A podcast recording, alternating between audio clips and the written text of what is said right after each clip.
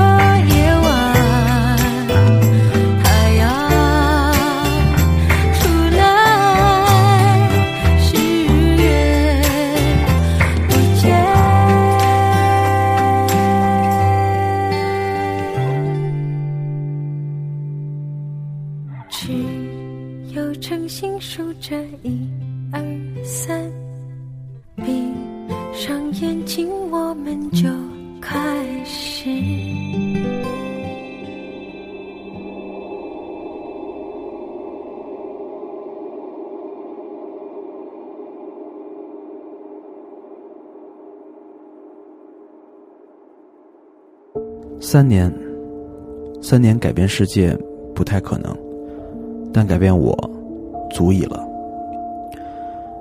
我的录音棚挂着三年前的我，我望着照片里的自己，一片陌生，那个眼神充满了犹豫。城市太大，我们太小。我一次次经过那些最熟悉的街道，但越来越找不到真实的自己。我午夜滑行在长安街上，很长一段路，我和老马都一言不发，低着头看脚下的每一块砖，每一块被自己踩过不知道多少次的砖。但我开始怀疑那些关于小时候的记忆是不是都是我虚构出来的，完全失去头绪，找不到自己与这个城市的关系。天门前的狮子旁，老马问我：“你仔细看过这些狮子吗？”我当下语塞。我们多少次穿过街道，穿过人群，却没有驻足观瞧那些停留在城市的一切。最近，包子在东城区的一个胡同里，给我们找到了一个新的录音场所。灰色的墙壁，一棵高过房顶的香椿树，满脸堆笑的房东阿姨，让我一下子就回到了儿时在胡同里生活的那段时光。自从我见到这个院子，我就无比的踏实。我知道我们将安顿下来了，把心就在这里安顿下来。自从小贤生病以来，我的心里就没有这么踏实过。停刊不止半年，我的焦虑也不止半年。我们三个其实心里都明白，三角龙谁也不能缺少。多谢彭青和徐星在小贤不在家的时候来代班。尽管你们在微博上被几个不靠谱的唐三角吐了很多槽，那多半年里我最害怕的就是周日的晚上，我根本不知道。我应该如何面对你们？一开始你们一次一次的在微博上问，什么时候才能发节目？一两个月以后，要节目的声音越来越少。其实几个月的时间，你们就可以渐渐淡忘这件微不足道的小事情。快半年的时候，一些艾特我们的朋友。开始怀念三角龙以前的节目，说是这个电台没有了，很伤心。告诉我，大学三年，他和寝室的朋友们就是听着三角龙写着作业，伴着入睡。要毕业了，大学的回忆都是三角龙的影子。如果三角龙没有了，我根本不知道该如何面对海岛上听着我们节目数日子边防战士。我也根本不知道该如何面对被自由军占领了我们国家，在非洲油田听着我们的节目，躲避着枪林弹雨的那些工作人员。每当直面这个问题，我就开始恐惧，开始焦虑。我梳理不清它的存在给我的生活中带来了什么。可是我知道，电台真的没了，我就会失去人生中大部分的快乐。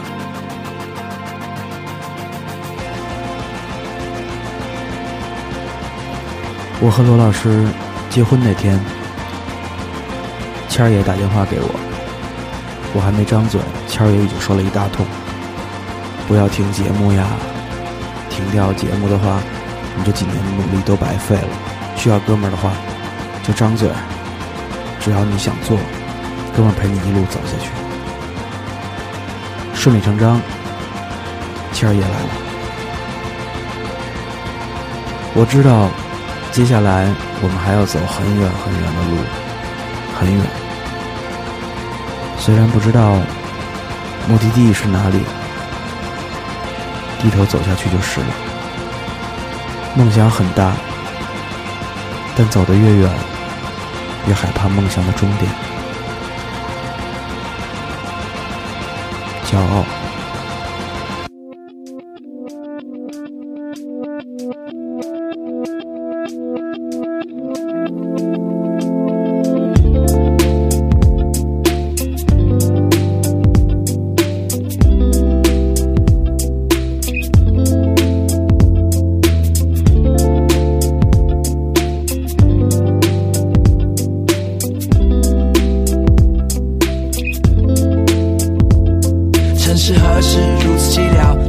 在天涯海角，装作礼貌，装作客套。你说着再见，我说着你好，也掩盖不掉一条街的烦恼，一座城的骄傲。这道路一串尾灯的枯燥，一个人取代遇见一种可能的心跳。有时一种面孔混淆，也隐藏不了一些温存的讯号。微笑拥抱，当我转过街角，你是否曾走过天桥？穿过铁道的灵魂会不会丢掉？奋力挤出人群，忘记发条，关掉喧闹，只想知道内心的声音是否还能听到。我贪恋午夜片可，可你靠枕边说睡眠不在这。我说理想很贵，命运很薄，请握住灵魂，诚恳祈祷。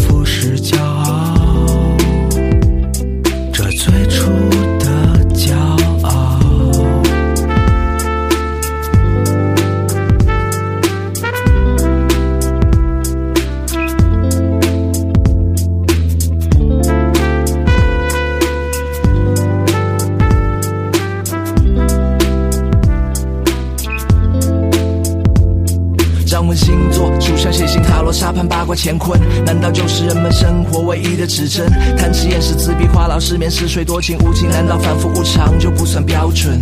我想偷来一个句号，可钟摆像刀，悬而未决，分秒难熬。时间需要更多时间，问题需要更多解药，困难像牢，寸步难行泥土稻草，放不下的悲伤，放下的仓皇，丢不掉的原谅，丢了的遗忘，于是借来的希望也变成希望。有人把尊严当弹药，片刻全打光。何年何月何种理由相遇？何时何地何等奇迹重聚？何人何事何因何果？何必过分认真在这超速的生活，超车的人生？啊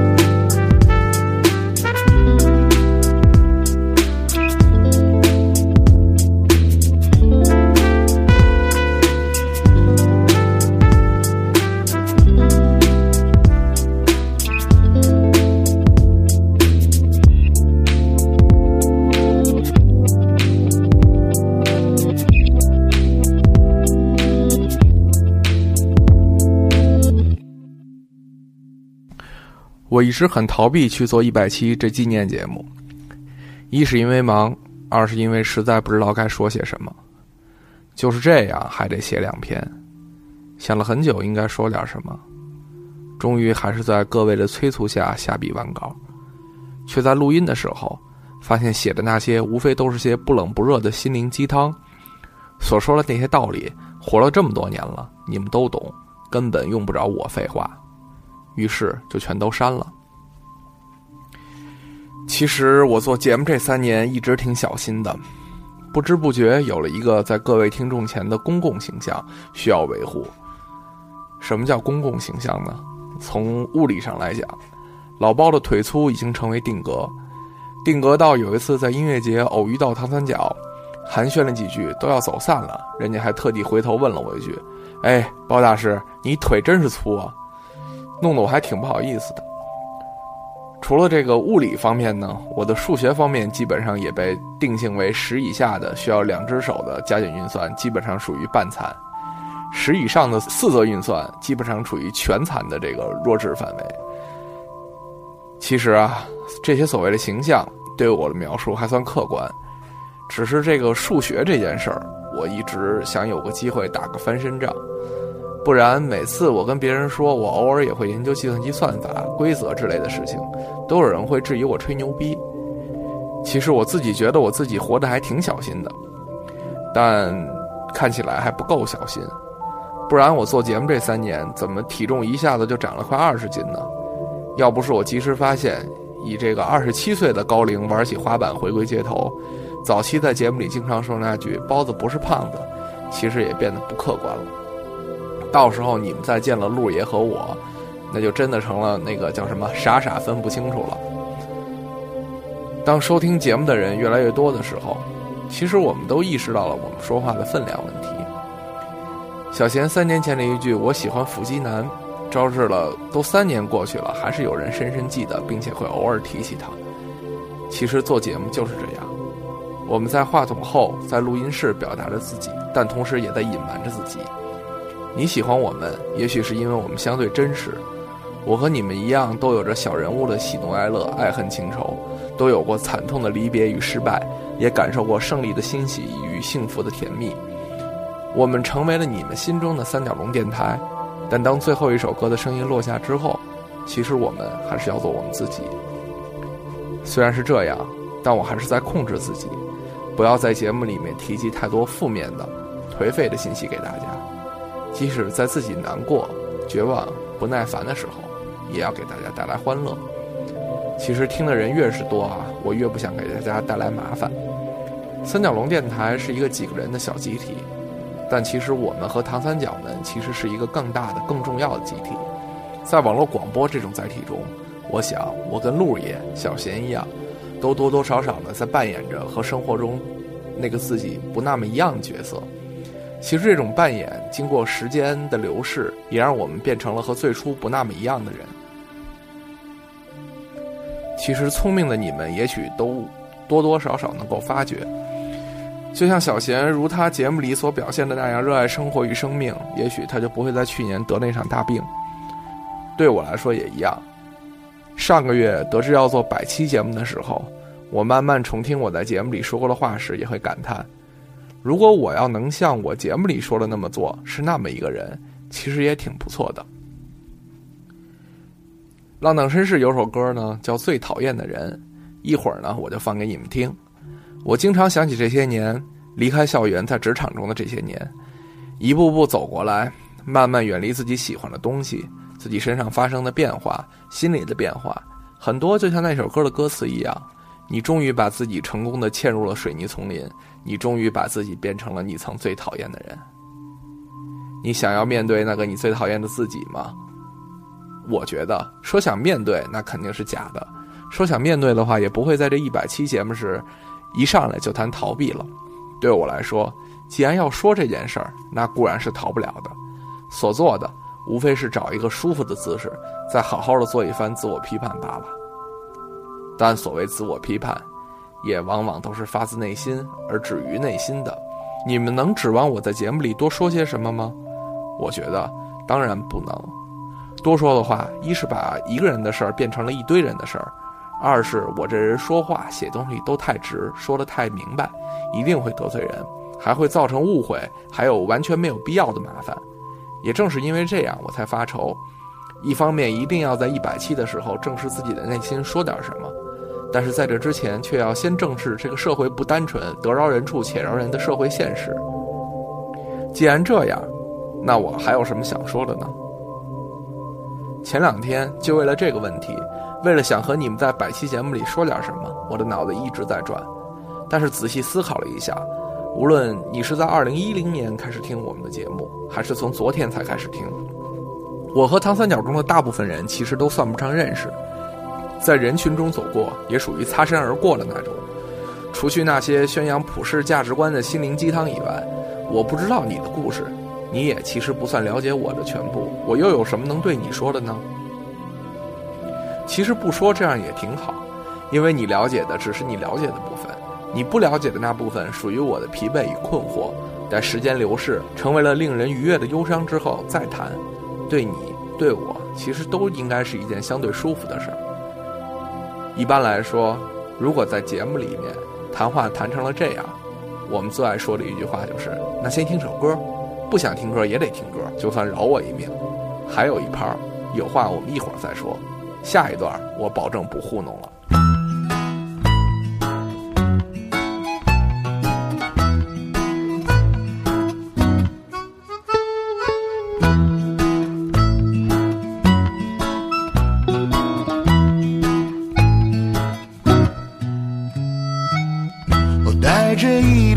笑，却显得如此真诚。我曾经愤怒的那些事儿，你不再较真儿。无休止的工作真让人提不起精神。午间休息只能偷瞄几眼，楼下小白领的大腿根儿，你终于把自己成功的潜入了水泥丛林，你终于把自己变成了你曾最讨厌的人。打开电脑看看股票和八卦新闻。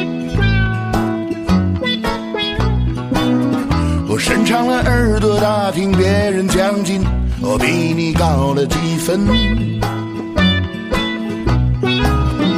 那些唱片和书本，还有你曾经的青春。如今放在书架或是床下，我任凭它们落满了灰尘。哦，你终于把自己成功的潜入了水泥丛林，你终于把自己变成了你曾最讨厌的人。哦，你终于把自己成功的潜入了水泥丛林，你终于把自己变成了你曾最讨厌的人。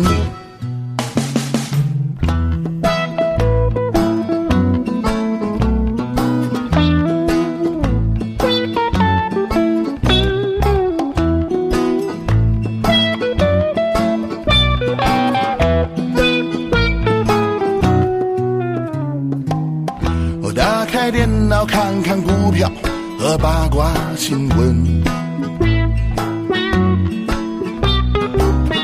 伸长了耳朵打听别人奖金，我比你高了几分。那些唱片和书本，还有你曾经的青春。如今放在书架或是床下，我任凭它们落满了灰尘。哦，你终于把自己成功的潜入了水泥丛林，你终于把自己变成了你曾最讨厌的人。哦啦啦啦啦啦啦啦啦啦。啦啦啦啦啦啦啦，啦啦啦啦啦啦，啦啦啦啦啦啦啦，啦啦啦啦啦啦啦，潜入了水泥丛林，啦啦啦啦啦啦啦啦啦，你曾最讨厌的人。啦啦啦啦啦啦啦啦，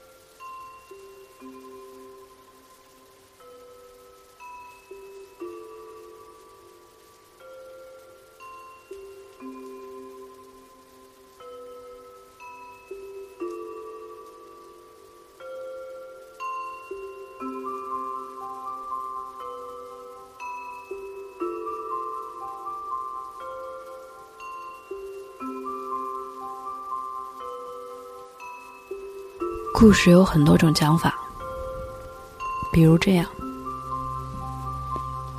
人到中年回头想想，我居住过的地方有那么十二三个。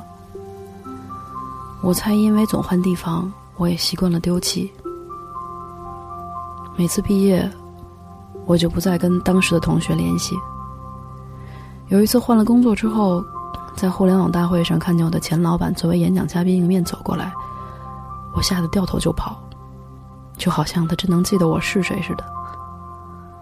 而我平生最不喜欢参与的就是同学聚会，无论哪个时代，哪个年纪。我并不是不喜欢那时候的他们，或者此时的他们，而是我想完全忘掉以前的我。三十五岁，书读了几本，路走了几里，人生该经历的、不该经历的都写进了履历。如果这份履历能打印出来，事无巨细，估计大英博物馆都放不下。如果发成微博，估计我只能跪求现在的老板，新增注销账号这个功能。但你知道，你可以假装失忆，很多事还是会记录在案。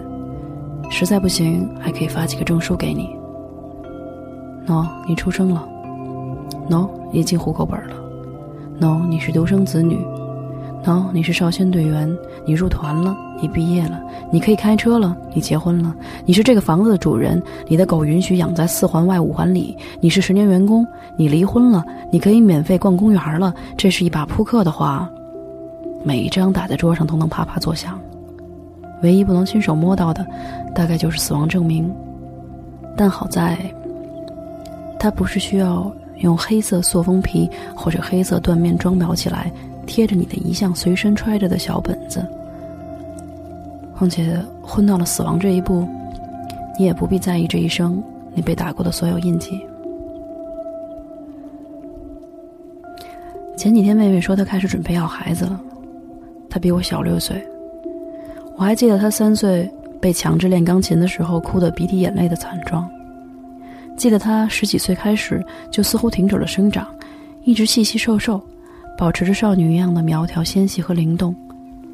甚至在婚礼上，穿着各种使人年华老去的装扮，还是像个孩子。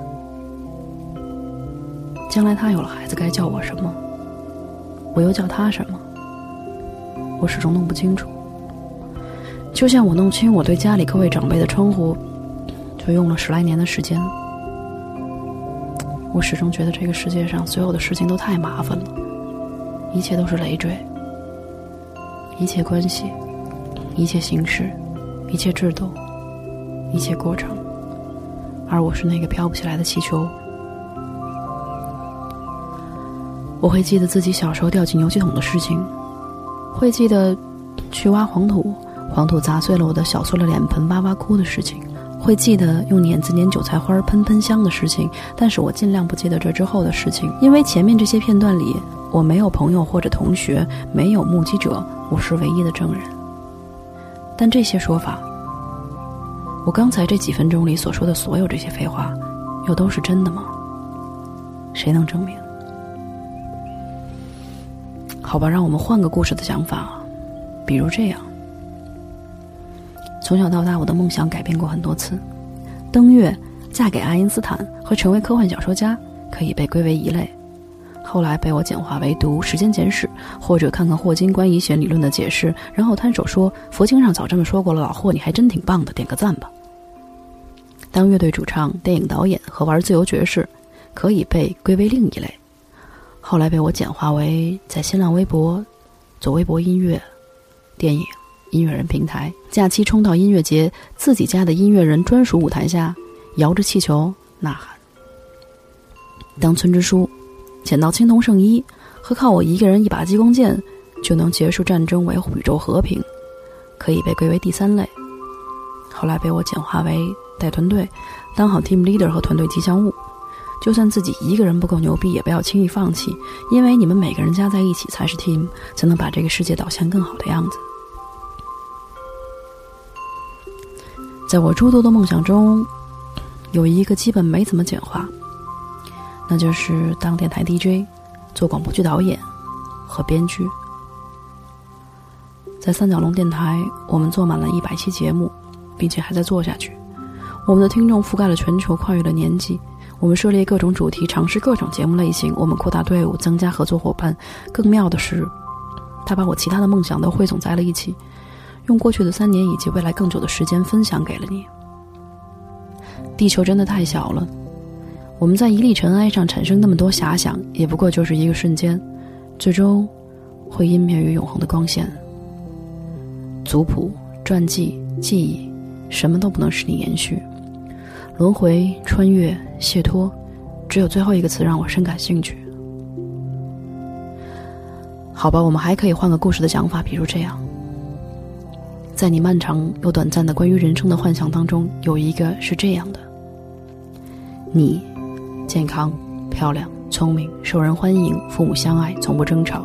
他们从没有忽略过你的感受，他们擅长用最合适的方法教导你。你在青春期里从不是最矮的，也没有胖过，胖那该是多耻辱的事情。你常被老师夸赞，没有老师不喜欢你。你从不挂科，排名永远遥遥领先。你不恐惧考试，甚至连体育课都是你的强项。你从来不为背书熬夜，你也不近视。你从来没有生过病，你甚至不知道什么是感冒发烧打点滴。你没受过伤，没缝过针，甚至没有受过长智齿或者青春痘这种事情的困扰。你没穿过不合身的校服，你没有罚抄作业、留堂叫家长的悲剧。你没吃过学校食堂，你没住过校，你不曾学不会骑自行车，也没有骑着它们撞过墙、撞过树、撞过电线杆子和垃圾桶。你没有丢过钱，没有遇到不喜欢的同桌，没有写过幼稚的日记，没有交过奇怪的笔友或者网友。你没被父母打过，也没有被用来和其他人的孩子相比。你没被强迫学过任何东西，你学过的东西你都很擅长，拿到很好的成绩。你从来不会在一个管子出水、一个管子进水的问题上沉沙折戟。你顺利的毕业，顺利的进入你想要的学校，读着你喜欢的专业，遇到最合适你的那个人。你们不争吵，你们没有误会，但没有缺点，也没有谁想把这么优秀的你们拆散。你们都不喝酒，不抽烟，勤奋努力，一起毕业，拿到一流的工作，马上结婚，赚很多钱，相亲相爱，儿女双全，一起慢慢老去。你的孩子都孝顺你，直到最后一刻，你都一直生活在完美的世界里，一直舍不得就这样离去。这个故事怎么样？Just boring。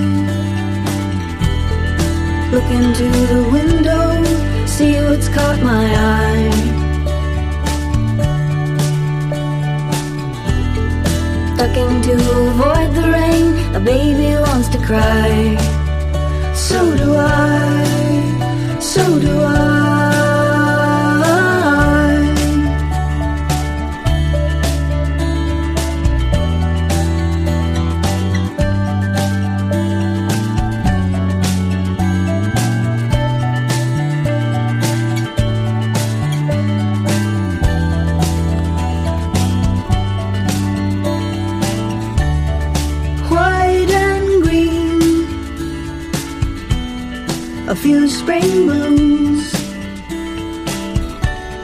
a reckless day, and sparkle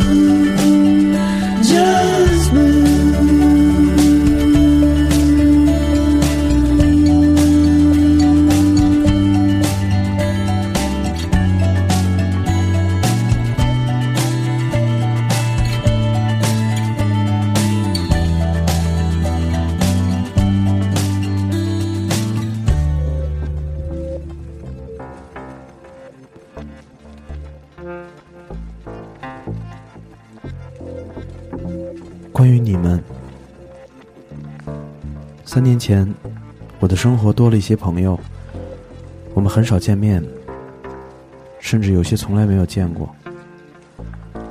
三年前，我们开始录制节目，开了微博，开了群，叫你们过来玩儿，甚至我都忘了是谁先说，把你们就叫做“唐三角”吧。说到群，群里有个规矩，所有进来的人都要交出真相。一张你的照片，如果不交的话，就被当场无情的踢出。每当新人进群，必然是个盛大的仪式，最多有上百人围攻你要你的真相。记得有两年，我们一起跨年，一起在 YY 上听着节目，一起刷屏。太多的感动和回忆，都是由你们勾织起来的。三年前，三个在生活中失意落寞的人，得到了你们每一个人的鼓舞。那段时间里，我们录音、剪辑、发节目给你们听，是我们人生中最快乐、最幸福的事儿。伯爵在谷歌地图上建了唐三角地图，收集你们每一个人的位置。当全世界每一个角落都布满黄色的小三角的时候，我根本无法形容自己的感受。活生生的你们，那种关联，让我想认识每一个你们。你们是谁？你们过着什么样的生活？我在北京，在上海，在厦门，在镇江，在成都。我每一个见到的你们，都带着同一种微笑，很温暖。那种温暖是我从来没有感受过的。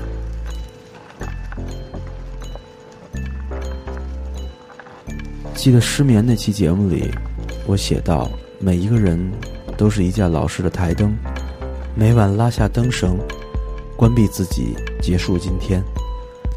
可是我如何都找不到自己那根灯绳儿，只能整晚的在床上翻滚反复。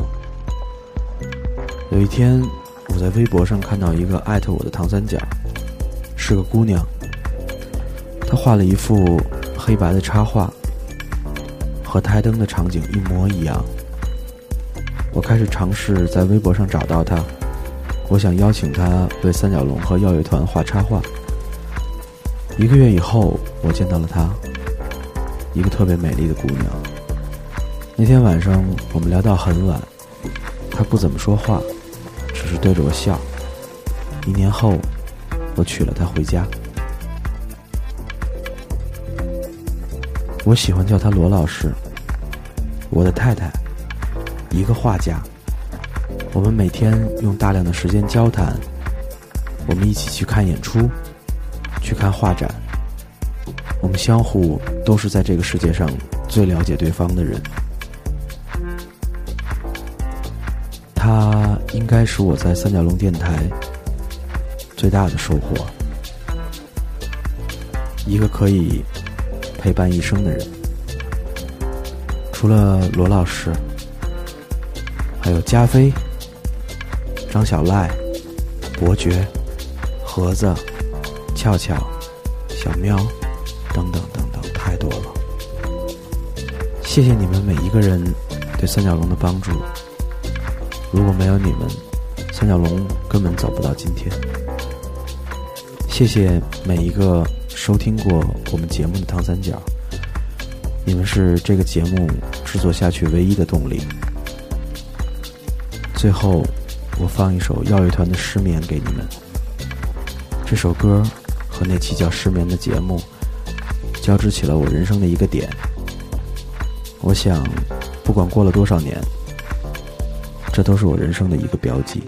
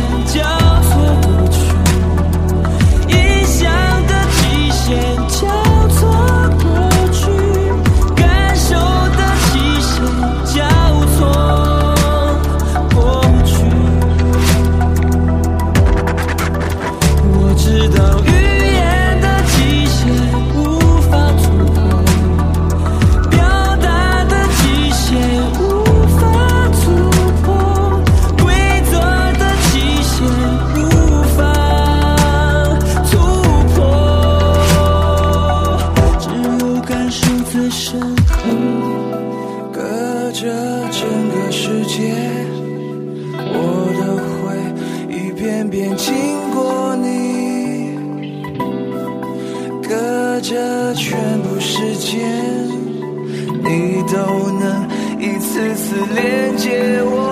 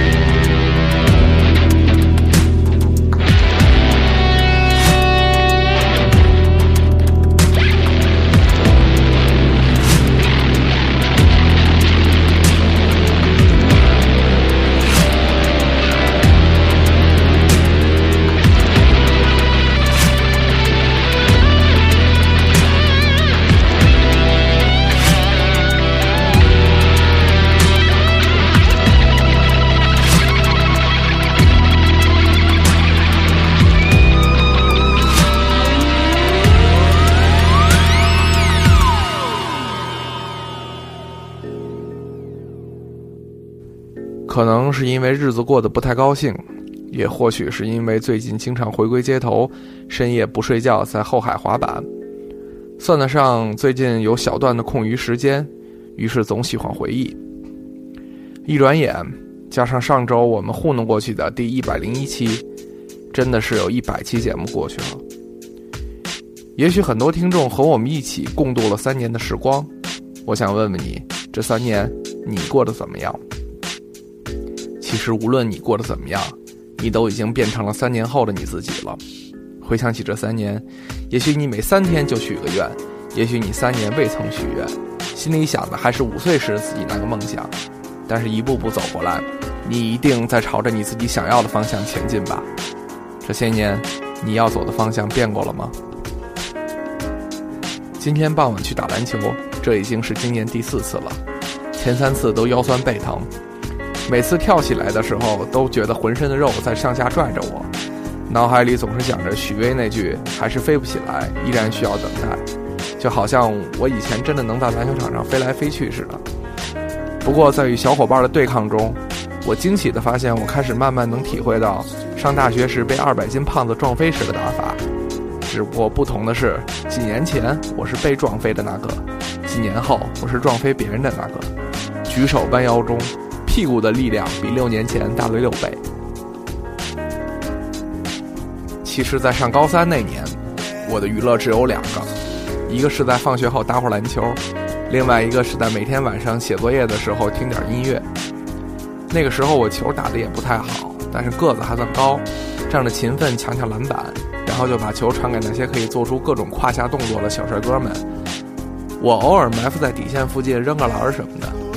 在那会儿，在同龄人中，我对音乐算得上是比较专业的了，也早已过了听不明白平克·弗洛伊德的年纪了。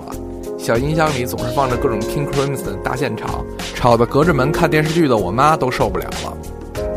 从那时起，我就比一般的孩子们都了解音乐。我也知道好的音乐是什么样的，我也知道我这辈子是成不了一个音乐人的。但是从那时起，我就挺希望自己这辈子可以离不开音乐。如果有一天我能像那些有钱叔叔们一样，二十五块钱买一张圆盘 CD，考虑都不考虑一下就装在包里走了，那就再也幸福不过了。后来上了大学，因为过早的看透了大学的教育本质，于是选择了一种保证自己能顺利毕业的生活。这种生活能让我有更多的时间，让我和我喜欢的东西在一起。我开始更多的听音乐，但是我一个月只有五百块钱的生活费，在学校生活比在家里吃饭费钱多了。于是我开始写稿子，我认识了小贤，后来直到我有了第一份工作，两千五百块的固定工资，再加上不固定的稿费，每个月能赚上个小几千块。这些钱可以让我变得逐渐把二十五块钱一张的 CD 装在包里买走了，偶尔还可以救济一下那位生活费花秃噜的处女座的同学。那段日子我过得挺幸福的。毕业后，就是刚从香港骑车回来的那那阵儿，我花光了身上的积蓄，却又要面对失去了找工作最好机会的现实。有几个月，一直到冬天，都是过着没什么钱还要去遥远的大望路上班的日子。自己不知道自己的未来会发生什么，也实实在在的不敢花钱。每天为了省一顿饭钱，中午在家里吃过饭再去上班，晚上在街边的新疆馆子吃上一盘拉条子就回家。直到后来，有了第一份算是正式的工作，挣的也不算少，六千八百块，但确实是累。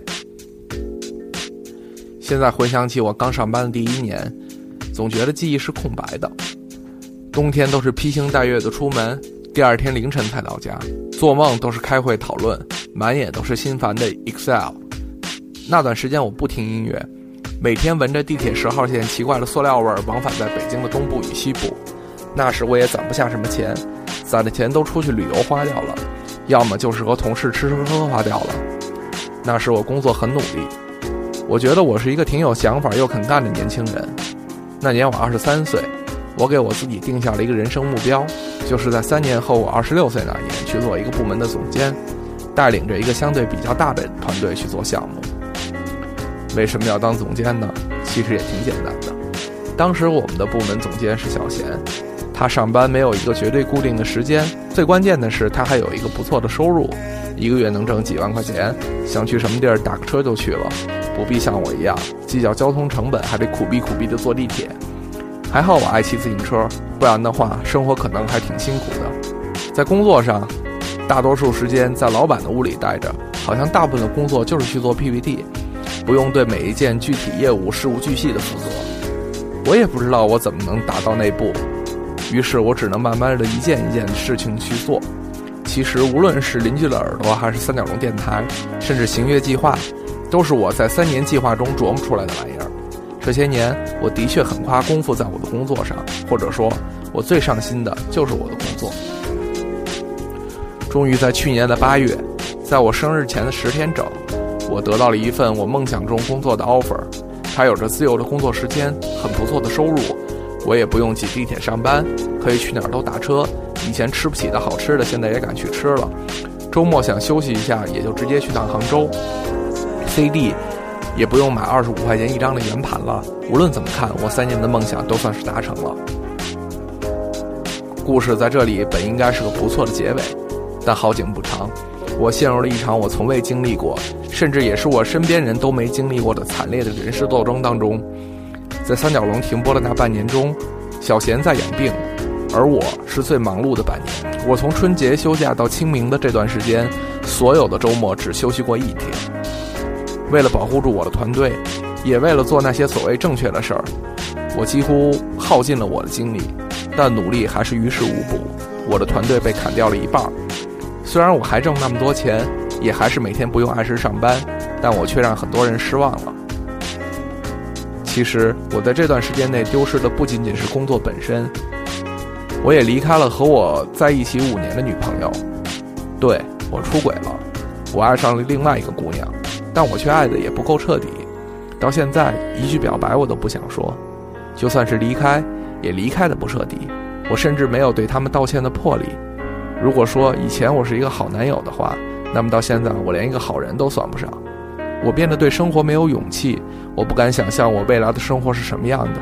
直到两个姑娘都在电话里骂我不是人的时候，才算把我喊醒。醒到我问上自己一句：这些年你想要的到底是什么？最近这两年，因为工作的关系，我总是有机会去香港。因为收入比以前变高了，也敢买一些以前买不起的黑胶了，也终于更新了全套自己的收听设备。三角龙电台行乐计划也在顺利的进行着。无论是个人关于音乐的梦想，还是事业上关于音乐的理想，都在慢慢的前进着。而我却感觉到我陷入了一场又一场的争斗当中。我想脱身，可又逃不出来，或者说我没有勇气承受失去。也不愿承担痛苦，慢慢的，我失去了最初的那种幸福的感觉。我遗憾的发现，其实比起算术的能力，我更加缺失的是爱的能力。每当在我工作疲惫想放弃的时候，我都会把自己关在黑黑的屋里，听上一张自己喜欢的唱片，或者开着车听着音乐出去转一圈。在那种状态下，音乐包裹着我的状态下，我才能反应过来，原来我是真的喜欢音乐的。我能找到当年在高三上大学那会儿，没什么钱，还要反复听音乐的快乐。而我每次提醒自己我爱音乐，其实唤醒的都不是我对音乐的爱，而是提醒我，因为你爱音乐，所以你更要努力工作。这其实不矛盾，某种意义上来说，这的确不矛盾。但是每当把这些年发生的一切在脑中一同思考的时候，我突然发现，三年前那个想要当总监的抽象的梦想。在那个梦想清晰地回忆在我脑中的时候，我突然发现，它像一个无形的心魔，指引着我走到了如今的这条路。的确，我在工作上付出的努力换来这一切无可厚非，但是换来这一切付出的代价，的确是我以前能感觉到的轻松和快乐。三年其实改变的东西很多，仔细想想，我觉得我还算不上讨厌自己。因为走到这个城市、这个圈子，这么多年真实的回忆，甜蜜还是大于痛苦，得到的多过失去。三年一百期节目，通过网络的传播，我们的声音洒向了全球。我们收到过从世界各个角落寄过来的写满了祝福的明信片和小礼物。生活在北京，我也偶尔会在陌生场合被未曾谋面的唐三角认出。从见面的寒暄到分别，每次我都能感觉到，彼此我们给对方带来的温暖，其实就藏在我不知道的这几个 G 的文件中的某几个字节里。那些天，我经常在深夜的时候在街上滑板，想起这些事儿。九年前、六年前、三年前，想起这些得到的、失去的、快乐的、痛苦的，我想和你们分享的。在这一百期节目里，其实只有四个字：勿忘初衷。有些时候，我真想往回看，回到那段只懂音乐的、快乐的、单纯的日子里。当然，人不能往回活，但是你要记住，一开始你是为了什么在努力？也许这样你才不会偏离方向，像我一样失去了那么多重要的东西。说的太多了，听一首歌吧，听听我最近常听的来自声音碎片的《顺流而下》，而我按照传统也念一下歌词，送给你们，算个结尾。当你闭上了眼睛，风暴来自你的心；当你转身想离开，去路多空旷。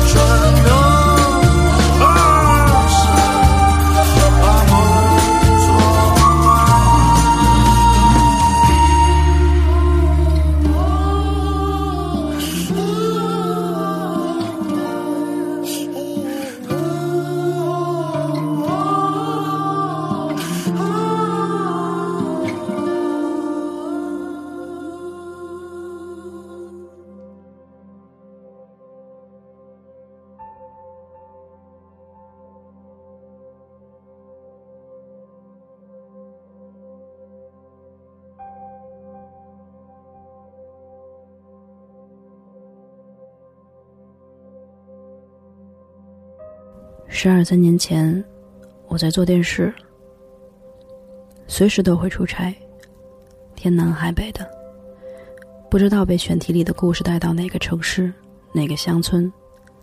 采访的嘉宾常是大我一倍的年纪，或者沉默，或者唠叨。我要从他们嘴里挖出一个个真相。有的人抱错了孩子，十来年后发现自己家那个又丑又笨。十足是养了个不会变天鹅的丑小鸭，亲生的那个纤细聪慧，在别人家长成了公主，爹和孩子双双崩溃，哭着喊着要交换回来。爹想要回漂亮聪明的女儿，孩子无法接受，竟然不长在原本属于自己的附属的家庭。对面的则不想纠正这个错误，都说亲骨肉，亲骨肉，可眼睁睁在这个案例里，骨肉就是不亲。有的人一辈子想当警察，阴差阳错做了保安，天天在自己管辖的商场抓小偷，抓成了一绝。老百姓很喜欢他，但是他显赫的业绩格外彰显这个区域治安的混乱，在别人的政绩上抹了黑，丢了工作不说，想当警察的心愿从此算是没了着落。有的人给总理写信。揭穿村里所谓的政绩，揭露农民是怎样的破产，农村是怎样的贫困，农业是怎样的危机。我们做了采访，录了节目，甚至两期节目字幕都校对完了，播出了上期。一个省宣传部的电话打进央视，下半期节目没了着落，不得不临时定演播厅，新起故事大纲，去采访，约嘉宾，录演播室。剪辑校对，没日没夜的加班，补上要开的天窗。那时我刚毕业，自己的生活还没着落，租着房子，手机采访，加班打车，随时出差，工资发的都不按时。而每个采访对象都对我说：“朱老师，你得帮帮我。”甚至有一位直接打电话来跟我讲。他女儿要来北京上学了，就住我家，请我一定要照顾好她。工作的尾声，我压力大到哭，当了逃兵，离开队伍，丢下一群我最喜欢的人，决定去一个能按时发工资、不总出差的地儿，特别是不会有人求我拯救他的生活、命运，以及对抗不公的社会制度。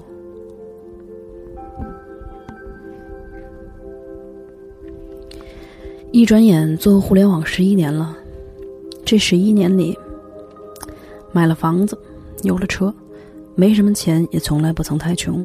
工作一直很忙，但至少大多数时候都追着梦想一步步靠近。经历了人生中的生离，又不曾真的在三十出头与世界死别。有过许多痛苦，却还有重新来过的机会。每个人都在对我说：“这样的你还有什么放不下？”是啊，还有什么放不下？可我放不下的依然很多。我的爸爸一直孤身一个人生活在遥远的南方，他七十岁了，我还没有帮他安家。我最好的朋友今年遭遇了像我二零一零年遇到的那种惨烈的背叛，而放弃他的这个人，单单认识他的时间。就已经十四五年了，人生半数的记忆和时间呢，一瞬间就烧成了灰烬吧。还有许多好孩子，他们在北京赚的真的太少了。这个城市那么狂暴的吞噬着我们的时间和健康，但却又回报了我们什么来坚定的留下？我又没能力给你们加薪。今年这个城市扫荡走了多少条狗？他们又被怎样对待？是被送上了餐桌，还是困在狭窄的囚笼里，每分每秒都恐惧和站立？还有很多，很多，只要你肯放眼看去，就能看到，每一个人都是在怎样的强颜欢笑着，艰难的行走在这个世上，度过人生里每一寸光阴。娑婆真的很苦，人间并不是乐园，轮回中这样的故事，我们无始劫来就在重复，却还当人生若是初见一样的专注和投入。生亦何哀，死亦何苦？最苦的是，我们不知疲倦的奔波其间，看不破，放不下，太执着。你问我怎么办？我这里没有答案。我甚至因为没有答案，有近一年的时间不想做节目，不想拿废话、空话、蠢话来塞满你的耳朵。而答案，觉悟者说过。我只想借来那些触动我灵魂的章句，慢慢的念给你。各种真理，我说不出，道不明，只是全身心的期待。我与智慧，不要渐行渐远。现在时间空间的假象里，轮回不是我渴望的归宿。般若波罗蜜多心经，观自在菩萨。行深般若波罗蜜多时，照见五蕴皆空，度一切苦厄。舍利子，色不异空，空不异色，色即是空，空即是色。受想行识，亦复如是。舍利子，是诸法空相，不生不灭，不垢不净，不增不减。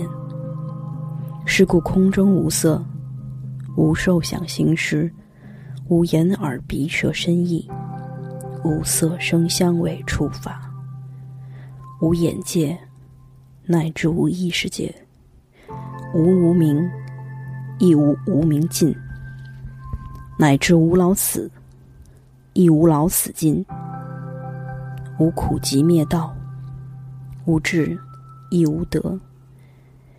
以无所得故，菩提萨埵；以般若波罗蜜多故，心无挂碍。无挂碍故，无有恐怖，远离颠倒梦想，究竟涅槃。三世诸佛依般若波罗蜜多故，得阿耨多罗三藐三菩提。故知般若波罗蜜多是大神咒，是大明咒。是无上咒，是无等等咒，能除一切苦，真实不虚。故说般若波罗蜜多咒，即说咒曰：揭谛揭谛，波罗揭谛，波罗僧揭谛，菩提萨婆诃。你一定听过《般若波罗蜜多心经》，它几乎是世界上美丽绝伦的文字里最精简的。而我想与你分享另一段，出自《佛说长寿灭罪护诸童子陀罗尼经》。他经常让我在浑浑噩噩之间猛醒，记起自己要去的方向。无名原形，形原识，识原名色，名色原六入，六入原处，处原受，受原爱，爱原取，取原有，有原生。生缘老死忧悲苦恼，无明灭即行灭，行灭即识灭，识灭即名色灭，名色灭即六入灭，六入灭即处灭，处灭即受灭，受灭即爱灭，爱灭即取灭，取灭即有灭，有灭即生灭，生灭即老死忧悲苦恼灭。颠倒当知，一切众生不能见于十二因缘，是故轮转生死苦趣。若有人见十二因缘者，即是见法；见法者，即是见佛；见佛者，即是佛性。何以故？一切诸佛以此为性。汝今得闻我说此十二因缘，汝今已得佛性清净，堪为法器。我当为汝说一实道，汝当思维守护一念。一念者，为菩提心；菩提心者，名曰大圣。诸佛菩萨为众生故，分别说三。汝当念念常勤守护是菩提心，无令忘失。纵有五阴四蛇三毒六贼，一切诸魔来所侵扰，终不能辨识菩提心。因或如是菩提心故，身如金刚，心如虚空，难可取坏。因不坏故，即得阿耨多罗三藐三菩提。因得阿耨多罗三藐三菩提故，常乐我净具足而有，既能远离此无常杀鬼、生老病死诸地狱苦。二是普光正见如来复告颠倒，无以为汝说十二因缘境，更为汝说六波罗蜜，汝当受持。般若波罗蜜、禅波罗蜜、毗梨耶波罗蜜、忏提波罗蜜、施波罗蜜、檀波罗蜜。此六波罗蜜，汝当受持。复次为汝说过去诸佛成佛之际，而说偈言：诸行无常，是生灭法，生灭灭已，寂灭为乐。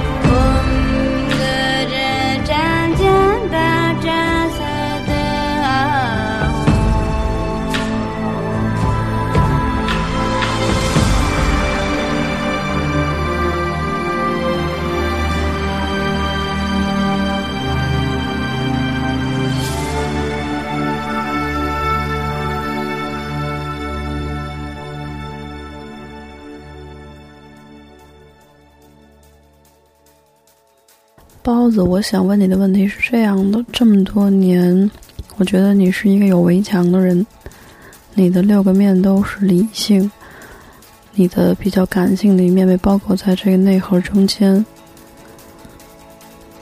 其实不是轻易会示人的。所以我特别想知道的是，你觉得你真的爱过谁吗？让谁进入到你的这个内在的环境里吗？嗯，然后你觉得你真的会知道怎么样去爱吗？小贤的这个问题又直接把我打到了一个半残的状态，对我是不是有爱一个人的能力？我觉得我不好说，这可能应该是只有和我在一起的人，他们才能感受到，因为我也不知道怎么叫做爱一个人的能力。嗯，我也不知道我是不是真的所有性格中的面都是由理性构成的。我自然觉得我不是，我觉得我的感性的一面，好多人也都能接触到，可能比起我来说。你要感性的多吧？可能如果我的六个面都是理性的话，那你理性的面至少得比我再多六个面。嗯，所以你才会有这样的想法。当然也也不一定啊。咱们认识这么多年了，你对我的观察我也认可。嗯，我在想，其实我在做很多决定的时候，其实最后应该还是大部分是理性的。多过于感性的吧，嗯，有好有不好。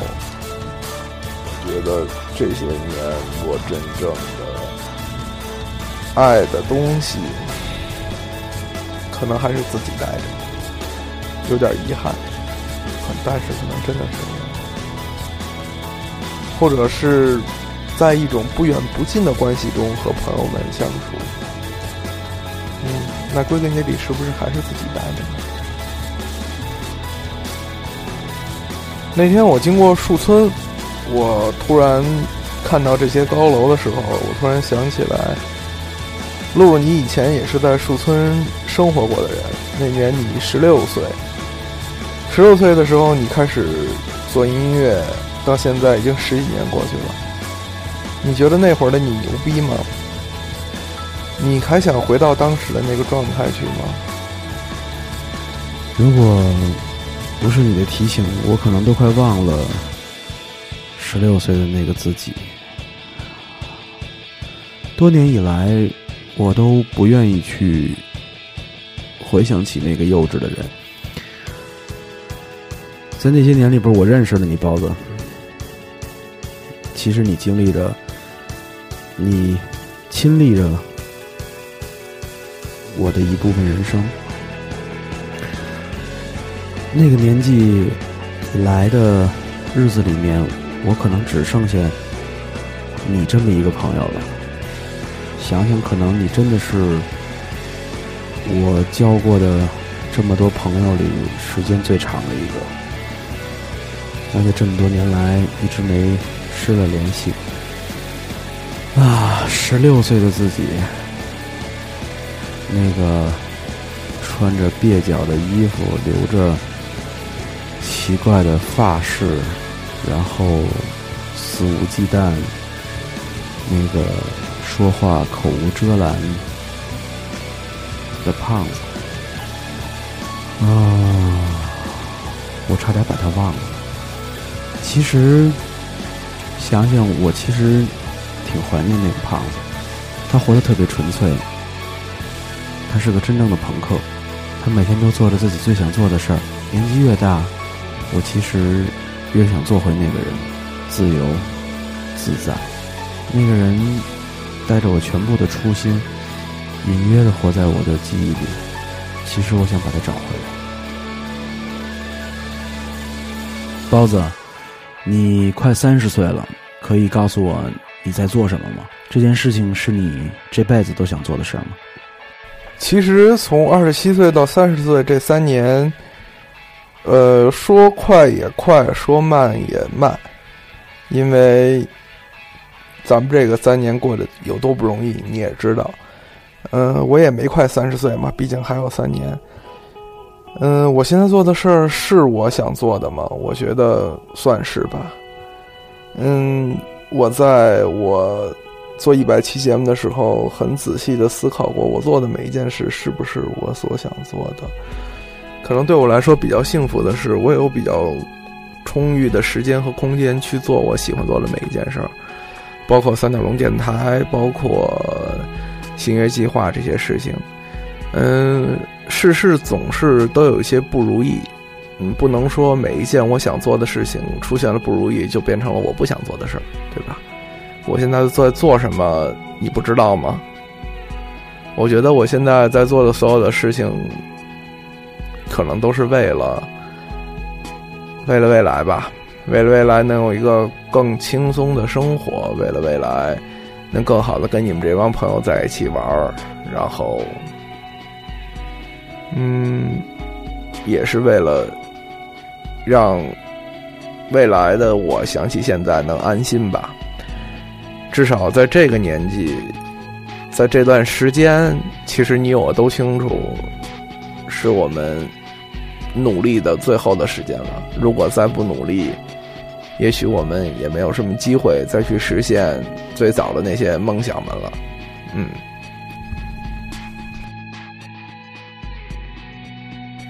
小贤，其实我突然觉得我没什么问题想问你，你就随便说点你想说的吧。其实这么多年，真的假的，聪明的傻逼的，你身上这些事儿，你只要做过的，你经历过的，我大多也都见过了。我对你未来也没有什么太多的期望，因为我估计你也跑不出这圈了。更刺激的我都见过了，所以你就随便说点你想说的吧。其实包子，嗯，我有时候会觉得我是个没什么朋友的人，因为我太喜欢把以前的东西都丢了。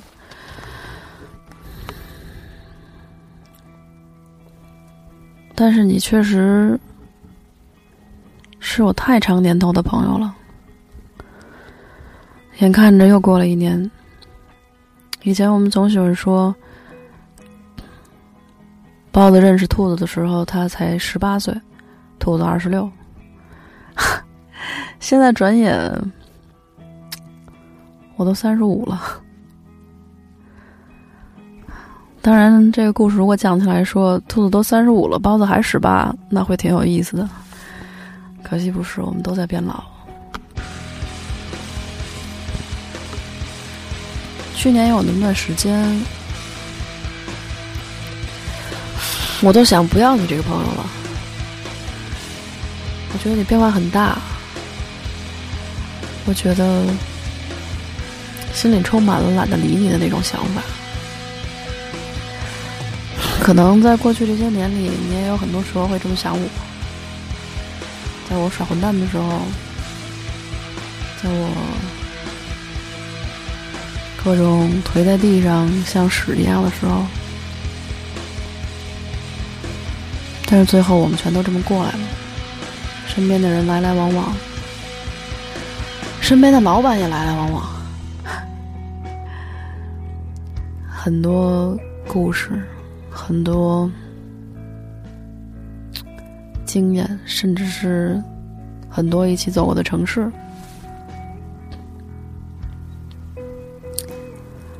我记得那年我们一起去天津校招的时候，大晚上我们在压马路，有一搭没一搭的说着话，好像还去星巴克喝了个圣诞咖啡。你还给我给，你还给我跟驯鹿拍了张照片我好像那次才在认识你那么多年。的时候，突然意识到，哎，原来我身边包子是个男孩啊！所以我希望以后可能你还有耍混蛋的时候，我也还有耍混蛋的时候。我们当然都希望这样的时候越来越少，但是怎么耍都尽量别耍散了吧。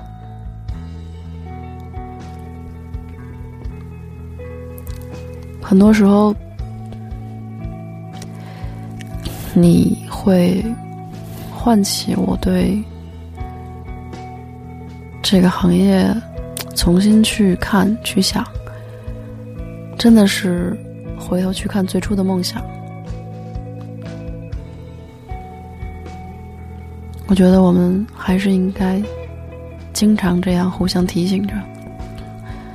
所谓勿忘初心。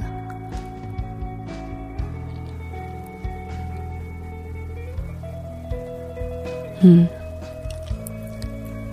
就这样吧。谢谢你。鹿儿，我特别想问你，其实这些年以来，你一直是一个相对于这个世界的主流的生活和价值观，有一些边缘的人，你在。经历非常细腻和丰富的对这个世界的感受和表达创造，你比别人的痛苦也要多。但是现在你结婚了，你在很幸福的、很努力的过着这种很主流的生活。我想知道是这一切对于一个创作者来说，它真实吗？这个问题我已经想了一个月。我觉得我并不能给你一个特别完整的答案啊！真实，到底什么是真实？你觉得我们在大理感受过的那些平静而自在的生活，那些都真实吗？你觉得我们每天周而复始的工作？追寻的那些梦想，他们都真实吗？你觉得我们在录制这些节目，他们真实吗？到底什么是真实的？嗯，我觉得我不知道什么是真实。啊，可我觉得人生像是一个巨大的磁场。嗯，每一步行为其实是被这个磁场所吸引，而导致你一步一步的变化。人生会有很多选择，但是其实你真的面对这些选择的话，你会发现，其实这些选择都是在此地铺置好的，它并不是让你来选择的。你的人生不管。走到哪一步上，其实都被这个巨大的磁场所吸引。我很多时候去想这个问题，我都觉得人一辈子可能都是安排好的，遵从这个磁场，遵从你的脚步走下去。小贤，告诉我你在节目停播的这段日子里，你都经历了什么？其实，鹿，你知道吗？我最害怕的时候不是上手术台的时候，那时候有很多人陪着我，我自己的信念也很坚定。嗯，我最害怕的时候是二零一二年十月份之后，我结束了我的病休，我重新回去工作，在所有人看起来，好像这场生死大战已经结束了。但是恰恰是在那个时候，我的身体开始极度的衰竭，那种感觉很可怕，就好像你每一天都在被死亡追逐着，如影随形，每一步每一步，他都紧紧的跟在你身后。我中间。绝望过，害怕过，也也努力过。我有很长一段时间不想做节目，是因为我觉得我没有答案，我不知道跟大家说什么，我不想欺骗大家。我脑子里的空空如也和我心里的充满疑问。但是，当我经历了像炼狱一样的重生，真的是每一天都像从死亡里刚走了一遭回来，那些数不尽的痛苦和向康复不断靠近的努力，简直可以用肝肠寸断来形容当时真正在肉体上的感受。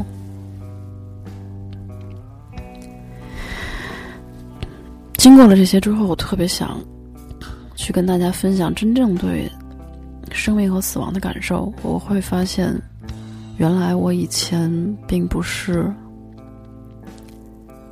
贪生怕死，而是贪死怕生。我特别希望能够把这种感觉告诉大家。我们可能大多数人活在这个世界上都是这样。最终被你所恐惧的一切压迫成了你不想成为的样子。你真正以为自己是在留恋生命，但是其实只是在荒置生命。其实我现在依然也没有答案，因为在修行这条路上，我走的并不顺利，也并不好。我也不是好学生，我有很多事情做的让我自己都觉得抬不起头。我不是师傅最。亲近的学生，我也在很多问题上算不得能给大家做榜样的那个人。我可能最多能告诉大家的是，这样是错的，此路不通。瞧，我就是最坏的那个榜样，你可以引以为戒。所以，这是我还想回来继续说话的原因。回来的感觉，其实至今都有一些不适应，不只是因为我发现自己的音色跟以前不一样了，还因为我对自己的要求比以前高了。音色的这种不一样，可能更多的是心态上的变化。我发现，以前我有一个很好听的女声的频率，但是现在。我怎么都用不到这个频率，而且当大家跟我说“祝你幸福”的时候，我会异常的反感和反抗，说明我的问题还远远没有结束，这条路还很长。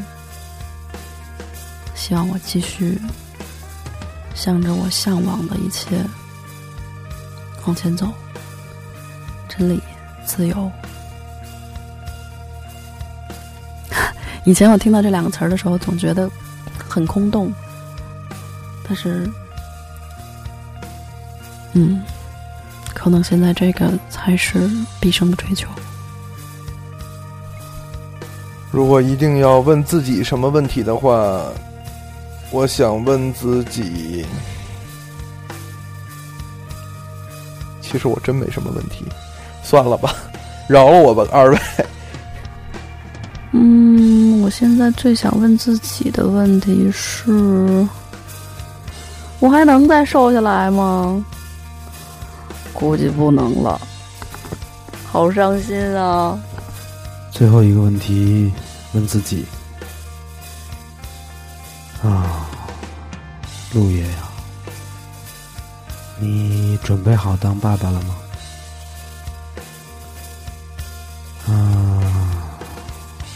无论我准备好还是没准备好，我就是要当爸爸了。